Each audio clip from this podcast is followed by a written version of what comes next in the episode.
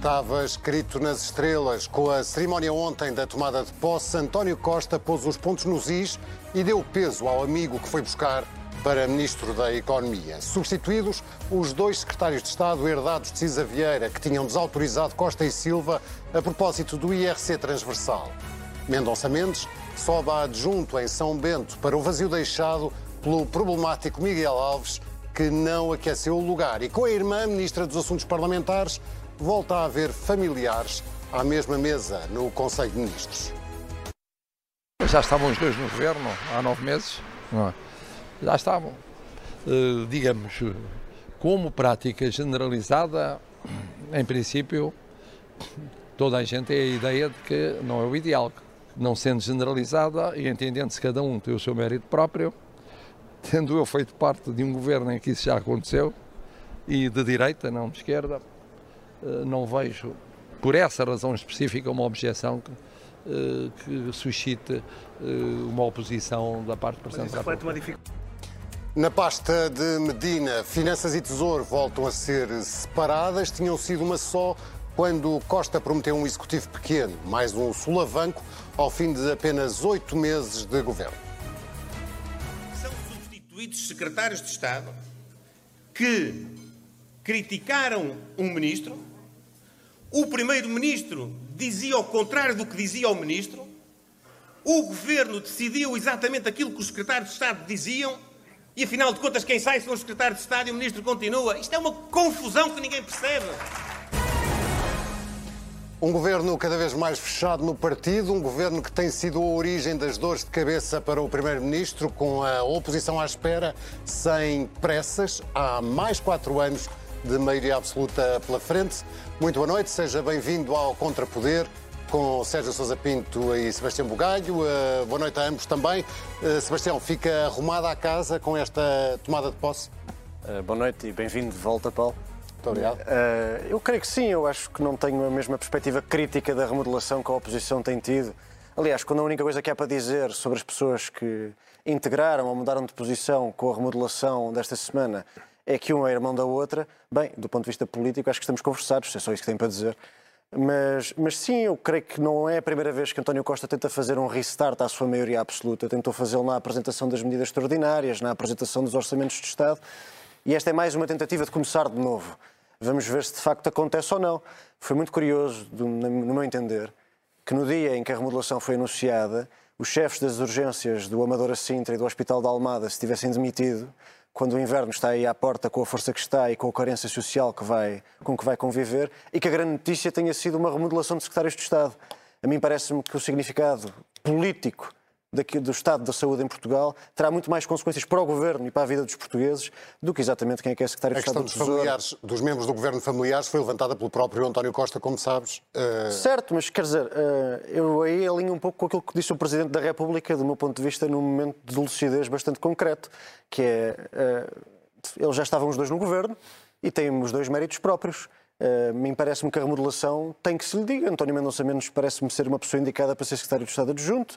A, Ana, a Alexandra Reis parece-me ser uma pessoa indicada para ser secretário de Estado do Tesouro. Não, não, não tenho grandes críticas a fazer. Acho que a oposição que quer criticar uh, por criticar, criticar gratuitamente, algo que certamente os portugueses em casa têm outras preocupações, não me parece que, vá, que faça muito por si própria nem muito pela democracia. Seja, não havia outra solução para os dois secretários de Estado rebeldes uh, que não a substituição na economia? Uh, boa noite a ambos. Uh, bom, não, não havia porque se já é mau o ministro desautorizar os seus secretários de Estado, pior é os secretários de Estado desautorizarem o ministro. Portanto, a partir daquele momento em que aquele episódio ocorreu, eu acho que os secretários de Estado fizeram uma, uma, uma, uma má avaliação da correlação de forças e, portanto, a evidente permanência do Ministro requeria que ambos fossem substituídos e foi isso que aconteceu. E, em princípio, agora o Ministro dispõe de condições para ter, junto de si, colaboradores alinhados com os seus pontos de vista, o que me parece o mínimo exigível a um, um governo com uma, com uma política para implementar. Esse tipo de praxis não aconteceu com o caso do, do Ministro Pedro Nuno Santos? Como assim? Quando, uh, quando foi contra o que estava previsto pelo Primeiro-Ministro e se manteve no governo? mas nós nunca percebemos se, se o Primeiro-Ministro não, não, não, não, não estava de acordo com aquilo que foi anunciado pelo, pelo Ministro das Infraestruturas ou se o Primeiro-Ministro desconhecia o timing com que o Ministro das, eh, Infraestruturas se propunha gerir o dossiê complexo e trágico-cómico do, do nosso aeroporto internacional, não é verdade? Uh, não, ninguém desautorizou ninguém, não, não foi assim que eu li esses acontecimentos. Tem corrido bem estes oito meses de, de governo? Ah, estes oito meses de governo têm uma, têm uma particularidade, é que nós temos um governo novo, uh, mas que ao, ao, contrário do que tende a ocorrer com governos novos, é, é, o seguinte, este governo não beneficiou de Estado de Graça, nenhum, não teve um Estado de Graça, não é?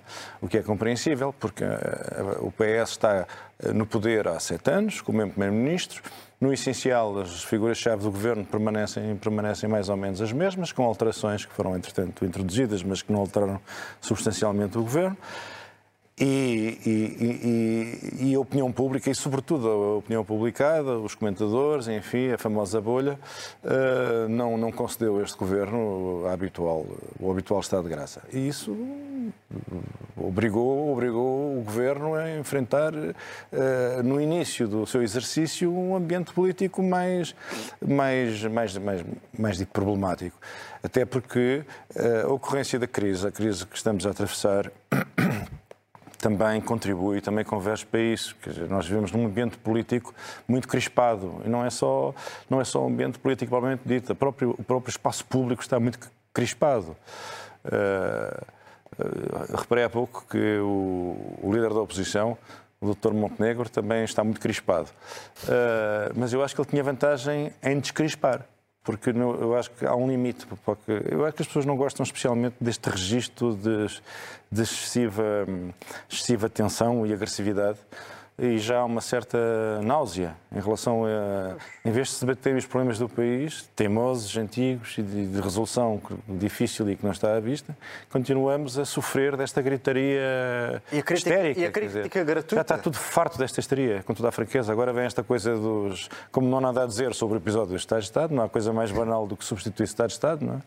Uh, vem a história através das famílias. Eu conheço tanto a Ana Catarina Mendes como o António Mendonça Mendes há mais de 20 ou 30 anos. Foram duas pessoas sempre, não são irmãos siameses. Uma carreira são, política, não é? Uma carreira política, são pessoas diferentes, são pessoas, não são, não são siameses, não, não, não, não, esta ideia de, de, de, amalgamar as pessoas. Parece que não há mais nada para dizer. E como não há mais nada para dizer, enfim, andamos nisto das famílias. Era, era esse um bocadinho o meu ponto, e depois também há uma coisa que eu acho que a oposição não está a ver muito bem, talvez também seja interessante ouvir o teu ponto sobre isso, Sérgio, que é, ao estar sempre a dizer que o Governo está em fim de ciclo, a cada ano dos quatro anos que faltam que o Governo sobreviver, está a oferecer uma vitória ao Governo. Porque só a oposição está sempre a dizer, ah, o Governo vai acabar, vai acabar, vai acabar, e o Governo continua a sobreviver, quer dizer, então é porque a oposição está enganada. E o governo continua a sobreviver, apesar da oposição lhe fazer essas repetidas sentenças de morte. Mas para, para ficar claro. Mas os problemas que têm vindo é... para o governo, que não sei se, se concordas, os problemas dos últimos meses para este governo vêm de dentro do governo. Vêm de dentro, há uma falta de coordenação política evidente. Aliás, a famosa reunião do núcleo político de António Costa, tenho muitas dúvidas que tenha reunido com a regularidade que, que nós presumimos que, que, que, que ocorra. Agora, é, é preciso dizer, foram sete difíceis, foram sete difíceis meses para António Costa, acho que isso até o PS concorda, e seis meses positivos para Luís Montenegro. Isso não há dúvida, não é, não é faccioso dizer isto. Foi um bom início para o, líder, para o novo líder da oposição e foi um mau início para a maioria absoluta do primeiro-ministro António Costa. Isto eu acho que é do senso comum.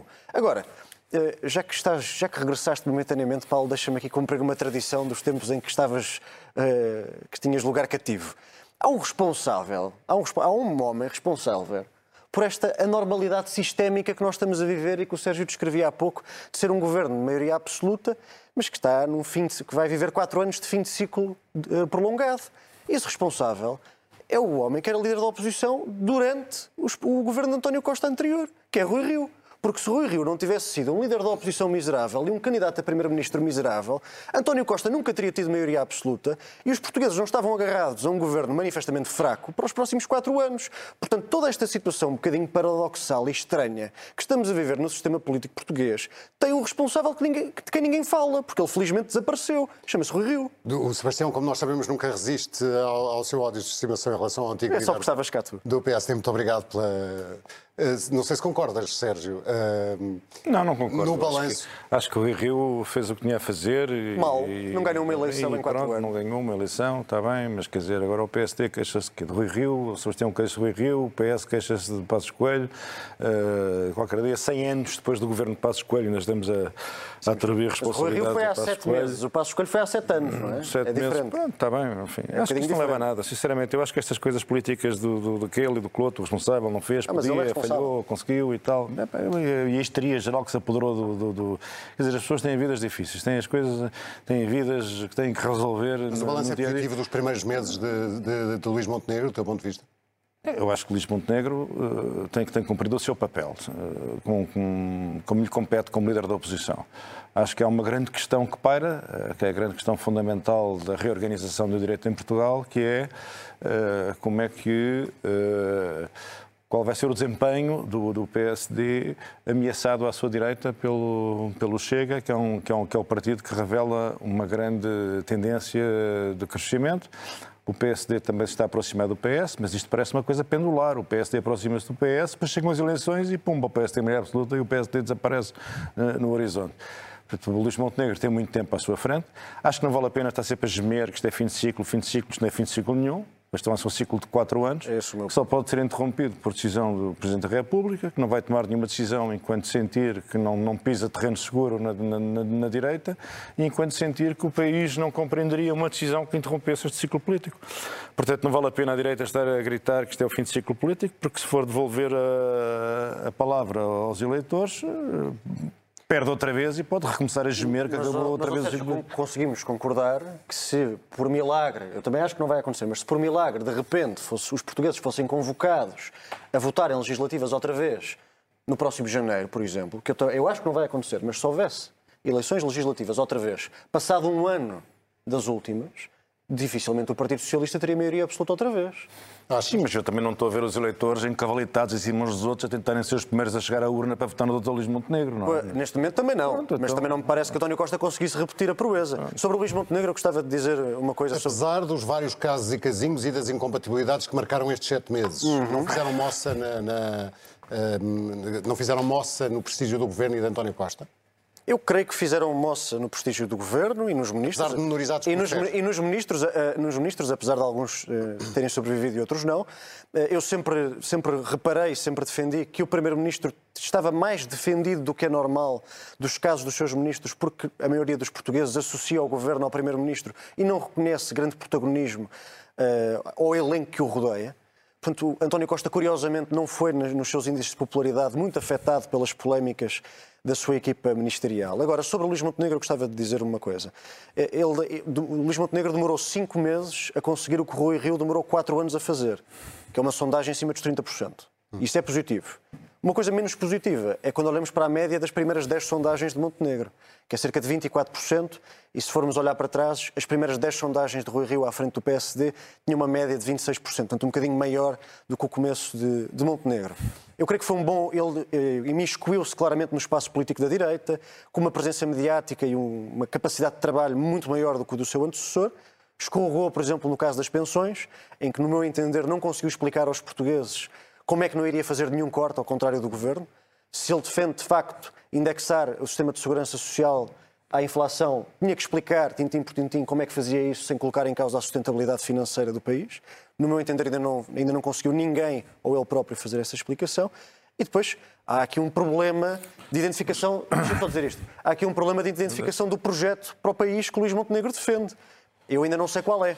E não me parece que a proposta de revisão constitucional seja exatamente a melhor moldura para apresentar uma Porque, visão de como, país. como alguém dizia ainda ontem, ninguém janta a revisão constitucional. É, é um bocado por aí, Paulo Magalhães. Mas, eh, eh, Sérgio, não, não, eh, quais são as. Podes identificar uma bandeira de Luís Montenegro ao longo destes seis meses? Bom, Não posso indicar, não vou indicar nenhuma bandeira, sei, conheço algumas propostas do PSD em matéria de revisão constitucional, com as quais estou em desacordo. Eh, Esta coisa do mandato de sete anos, um único mandato irrepetível de, de sete anos, não sei para que é qual é o sentido disto. Os franceses tinham este sistema eh, do septená, como eles dizem, e acabaram com isto. Não sei para qual, qual é a vantagem que daqui vem. Andarmos de sete em sete anos a escolher um chefe de Estado. Mas, enfim, mas as bandeiras propriamente ditas não se bem. O, o que me interessa aqui é realmente é dizer o seguinte. Nós andamos aqui há anos, enfim, alguns de nós, a falar nas questões que nos parecem importantes, que nos parecem importantes. A questão do problema do crescimento anémico, o problema da, da, da, falta de investimento público, da, da, pouca contribuição de investimento para o, para o crescimento económico, de, dos salários miseráveis, não só dos jovens, mas toda a gente, porque agora parece que só se fala dos jovens, parece que quem tem mais de, de 40 anos vive numa afluência inaudita. Não o problema da carga fiscal brutal que impende sobre, sobre o trabalho e sobre as empresas, da incapacidade de criarmos um modelo económico gerador de crescimento e, portanto, de emprego e capaz, capaz de financiar os sistemas sociais, mas não, cá estamos outra vez a falar das famílias, do não sei o quê, se Montenegro fez a boa jogada, se fez a má jogada, se tropeçou, se caiu. Epá, não, mas tudo o que tu achas fundamental, tu viste... Não, não importa nada falar disso. Acho que faz parte do, do festival. fundamental, viste uh, esse, esse elan da parte do governo de António Costa destes, nestes sete meses? Ou nestes sete anos? Não, o que eu acho é que os temas centrais para o país são os mesmos. Não mudam de mês a mês, nem mudam de seis em seis meses, nem mudam de ano para ano.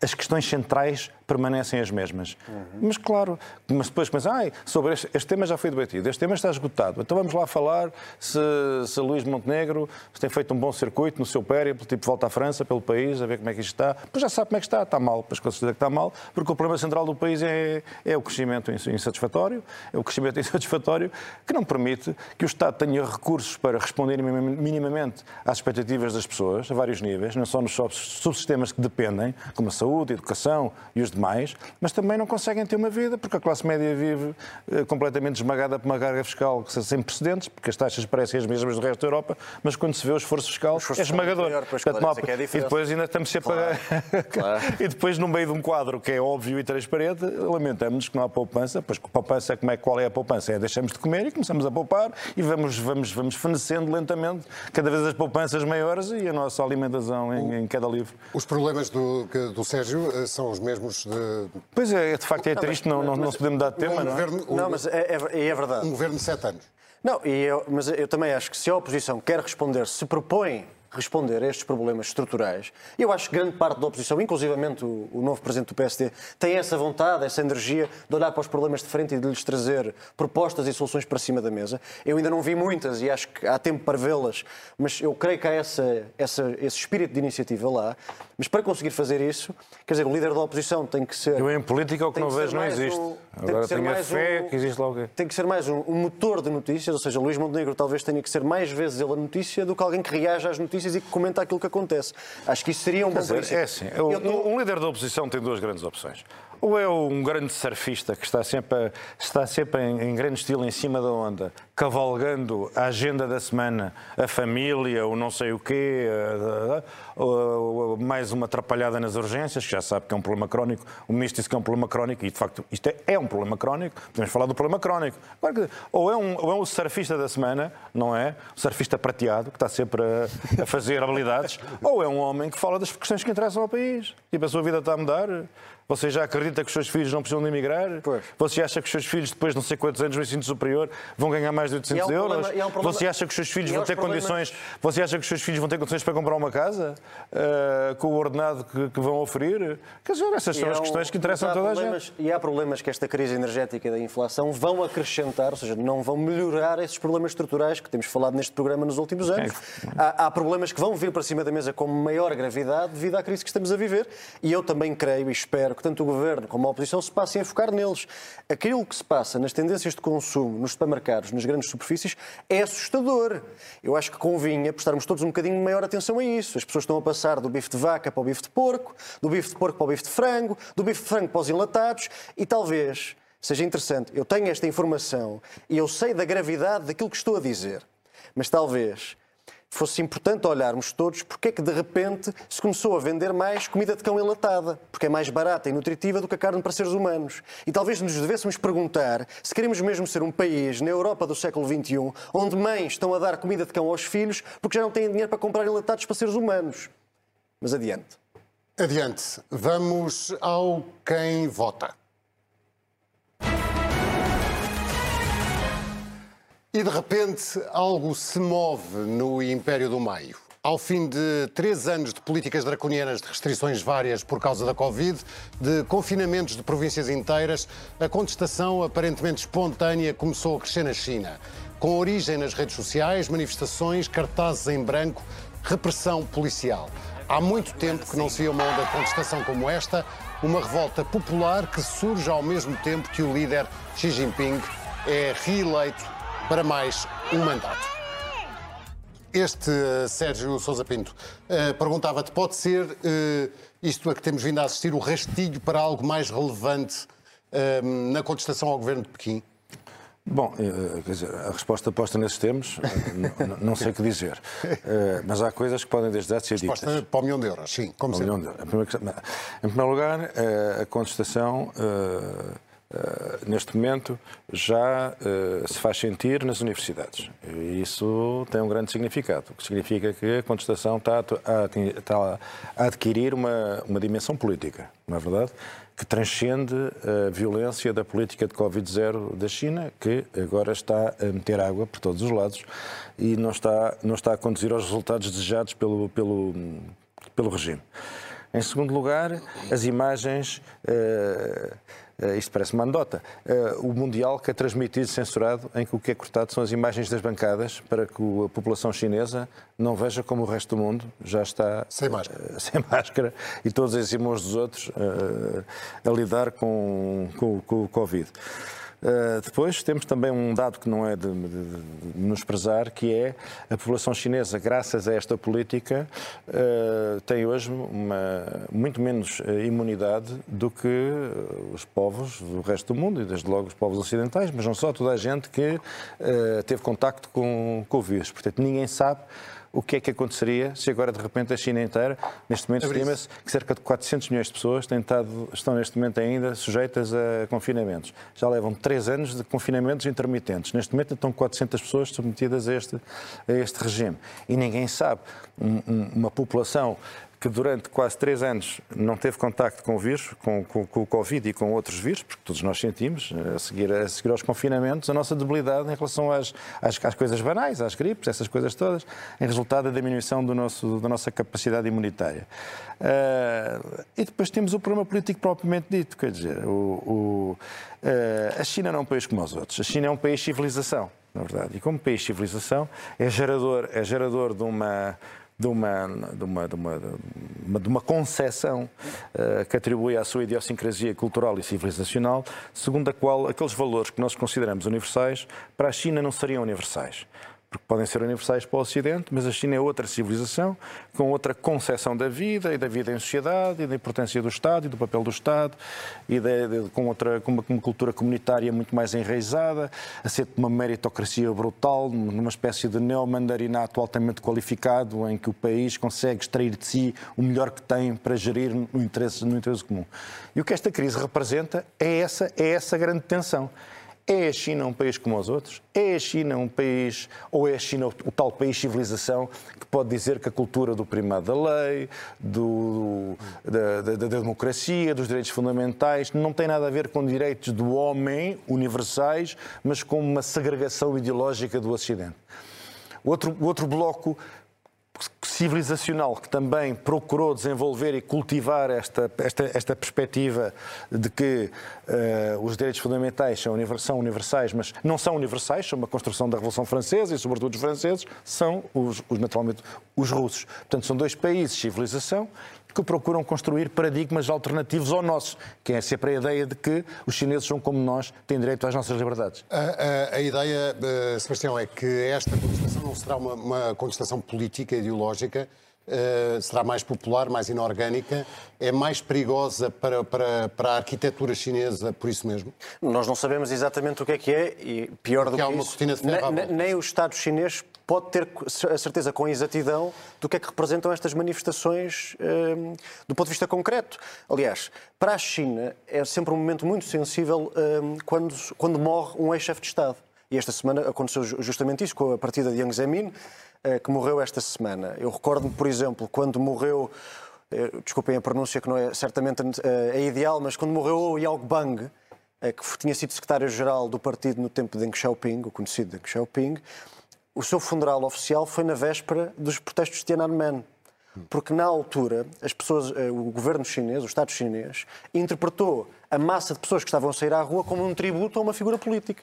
E na realidade, essa massa estava a sair à rua para protestar contra o regime. Esta semana, com a morte de um antigo presidente da China, levantou-se esse, esse, esse, paralelismo, essa comparação, esse perigo, que é justamente porque é que estas pessoas estão a sair à rua. O meu palpite, e é muito difícil ter certezas quando se fala da China, porque, como o Sérgio uh, evidenciava, é um país colossal e, e, e não evidente de interpretar. Uh, o meu palpite é, é este. o contrato entre o povo chinês e o Partido Comunista Chinês está fundamentado em duas premissas tácitas. Melhoria das condições de vida, crescimento económico. Isto, isto de facto aconteceu. Levantaram-se milhões e milhões e milhões de seres humanos da pobreza. E um não regresso ao terror do maoísmo, que é algo que não está escrito, mas que está subentendido. A partir do momento em que Xi Jinping aposta numa liderança mais unipessoal do que colegial, concentrando o poder em si próprio, como nunca nenhum dos seus antecessores tinha feito desde Mao Tse-tung, esse contrato foi quebrado. Podemos intuir, mas não dizer com toda a certeza, que estas manifestações também revelam descontentamento com essa mudança na liderança chinesa. Mas quando hum, a China acordar, o mundo há de tremer, como dizia Napoleão, uh, e podemos vir a tremer a curto prazo?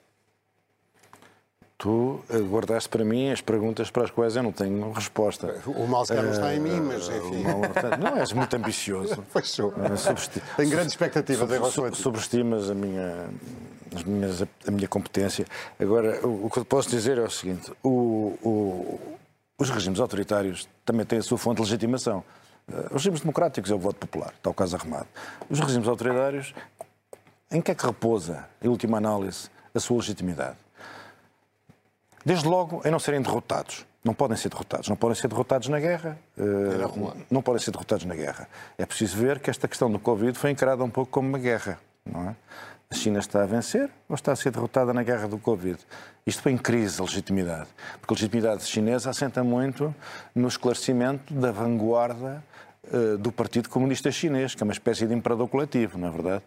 Uh, e depois outra questão também que diz respeito à China, que é muito, para perceber a sua fonte de legitimidade, é a ideia de desautorização do poder instituído, quer dizer, um, um, poder, um poder uh, que não assenta a sua legitimidade no, na escolha popular, não, não é um poder propriamente democrático, pelo menos na seção liberal do Ocidente, quer dizer, é um poder que não pode consentir a sua desautorização.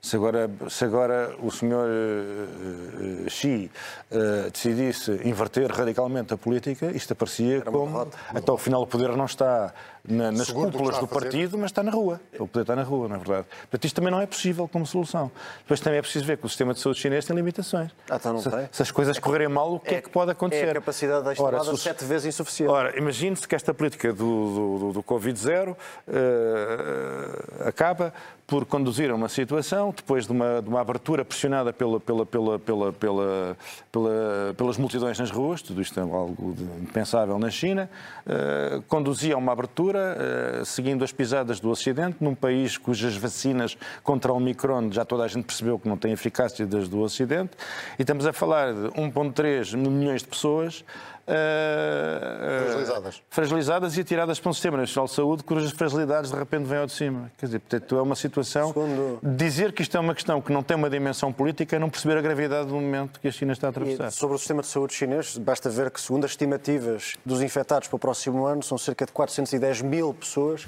o que ultrapassa, ultrapassa sete vezes a capacidade do sistema de saúde chinês, entre outras coisas, como, por exemplo, o desemprego jovem ter duplicado entre o ano pré-pandemia e 2022, entre a capacidade eh, a crise demográfica da China, que sendo um país que não tem sistema de segurança social, depende dos filhos tomarem conta dos pais e neste momento há cada vez menos chineses a decidirem ter filhos. E tudo, e, e a tudo isso acresce a pouca fiabilidade de quaisquer números fornecidos pelas autoridades pela chinesas. É tudo um caudal de grande, de grande incerteza e de, grande, e de possível grande tragédia. Agora, há uma coisa que eu tenho como certa que é, independentemente daquilo que aconteça na China, os laços que unem o povo português ao povo chinês devem ser salvaguardados. Não é só, só, para termos uma noção, só para termos uma noção, Portugal tem mais delegados da AICEP na China do que no Brasil e nos Estados Unidos da América juntos.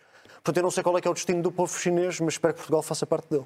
Esperamos todos. Vamos às uh, moções. Uh, Sebastião, uh, uma moção... De confiança. De confiança. Eu, eu, queria apresentar uma moção de, de, confiança, ou algo que aconteceu esta semana também, eh, e que teve algum, alguma pujança mediática, felizmente. Foi um grande debate organizado pelo Jornal Público e pelo Conselho Económico Social sobre o, a solução do aeroporto, em que todos aqueles que defendem uma solução diferente tiveram a oportunidade de a apresentar e de debater com o poder político e com a sociedade civil e com, com o Laboratório Nacional de Engenharia Civil qual é que será a melhor solução. Uh, a iniciativa partiu do, do Presidente do Conselho Económico e Social, Francisco Assis, a quem faça esta moção de confiança. No meu entender, está um pouco a reinventar a função, talvez a politizá-la e a dar-lhe mais poder de iniciativa. E deixo-lhe aqui o cumprimento por este debate que teve larga transmissão mediática e que oxalá tenha ajudado a termos finalmente um aeroporto em Portugal. Não sei se queres comentar ou, uh, ou atacar a moção de confiança uh, do, do, uh, do Sebastião. Tu tens Não, eu, eu, eu, concordo, concordo sobretudo com o que ficou dito sobre a tentativa que o Francisco Assis está a fazer de reinventar o Conselho Económico e Social, que evidentemente está a tentar dar-lhe uma centralidade que os anteriores presidentes não souberam ou não quiseram dar-lhe e, portanto, acho muito bem e espero que continue nessa linha. E trazes uma moção de censura. Sim, uma moção de censura. Enfim, tem que lhe chamar qualquer coisa, vou chamar censura, mas isto, no fundo, se existissem, seria uma moção de preocupação. Uh, acabamos de ter acesso, graças sobretudo a um trabalho muito interessante publicado pelo Diário de Notícias, sobre o, o que se está a passar no, no, no, nos internatos uh, médicos, em que ficamos a saber que os jovens licenciados em medicina Repare, o Governo continua a apostar em abrir o número de, de vagas para as diferentes especialidades. Em algumas especialidades que são absolutamente centrais fazem parte da espinha dorsal do Serviço Nacional de Saúde, como seja desde logo a medicina, a medicina interna, ficamos a saber que de 235 vagas, e o Governo ufana-se, justificadamente, ter conseguido criar 230 vagas de formação, a gente vem, foram ocupadas 67. Convém dizer que os, os, os, os internos não fazem só formação, eles são essenciais ao funcionamento do sistema. Se os internos desaparecessem, se os internos não existissem, se os internos fizessem greve, o SNS parava, não eram as urgências, tudo parava. Uh, de tal maneira eles são nevrálgicos para o funcionamento do sistema. O mesmo se está a passar na medicina interna, na, perdão, na medicina, na medicina uh, geral e uh, familiar, o que significa que o problema dos médicos de família também não vai encontrar solução a, a curto trecho. Bem, e de facto os problemas foram-se agravando, foram-se agravando ao longo dos anos e, e, cada vez é mais difícil encontrar uma solução que consiga debelar as dificuldades do Sistema Nacional de Saúde em encontrar uh, médicos qualificados. Agora, sem as medicinas, sem as medicinas a situação será infinitamente mais, mais complexa. Vamos, uh, feitas as moções, apresentadas as moções, vamos uh, às sugestões que temos sempre, até porque o tempo voa. Uh, começo eu, trago um jogo. Um jogo que já está à venda, é tipo jogo da glória ou um monopólio. quem quer ser primeiro-ministro? Tem dados e cartas que ditam o andamento da, de casa em casa. Eh, cada um escolhe que, uh, se, escolhe um determinado uh, partido, tem um tabuleiro, como eu dizia há pouco, cada um escolhe um determinado partido, o jogador do jogo tem, tem imenso sentido de humor, tem regras como, por exemplo, quem escolhe ser do PS é sempre o primeiro a jogar, porque aqui se diz que os socialistas são sempre favorecidos pelo sistema. Uh, tem também algumas que valem pela piada, mas que são erros históricos. Uh, diz aqui que, como tudo na política, quem ficar em segundo lugar não interessa a ninguém. Basta ver o que se passou com António Costa há sete anos, que ficou em segundo lugar uh, e é uh, Primeiro-Ministro. Este jogo, não sei se já o jogaste, Sérgio, ou se estás já, interessado já, já joguei, já joguei. Um... Tive um fraquíssimo desempenho. tem a caricatura de vários líderes políticos. Aqui na caixa ainda aparece Jerónimo de Sousa, que diz que este jogo é uma manobra propagandística dos reacionários capitalistas. Já não está, não está ainda Paulo Raimundo, mas o ponto de vista uh, provavelmente seria o mesmo. Fica esta uh, sugestão. Partimos para um, eh, outra sugestão. Uh, sugestão é. Uh, Sérgio? Ora, a minha sugestão é mais um magnífico livro. Isto tem sido uma época realmente extraordinária. Tenho tido o gosto de apresentar, apresentar livros que gosto muito. Desta feita é O Portugal Possível. Está aqui. Portugal Possível. Mais uma vez, de Álvaro Domingos e Duarte Belo. Já é o segundo livro que eu apresento de Álvaro Domingos e Duarte Belo. Parece uma fixação, mas realmente uh, são dois autores pelos quais eu tenho a maior admiração. Desta, desta feita também com Rui, Rui Lage, um grande intelectual e um grande poeta. É um livro que, sendo um livro de fotografia, na minha opinião, é todo ele. E não é por causa do Rui Lage, é por causa também do Álvaro e do Duarte. É um livro de poesia. É um livro de poesia. As imagens do nosso país e o diálogo que em cada, em cada página se estabelece entre as, entre as diferentes fotografias é, um, é, é, é, poesia pura. O Álvaro Domingos tem um olhar irónico, sarcástico, ternura sobre, sobre Portugal. Uh, o, o, Duarte Bell tem um olhar também extraordinário, menos, menos, menos antropocénico. E o Rui Lage escreve textos belíssimos, como aliás quase tudo, tudo que o, que o Rui escreveu até aqui. E portanto estamos no Natal e eu recomendo mais uma vez com o maior entusiasmo Portugal possível.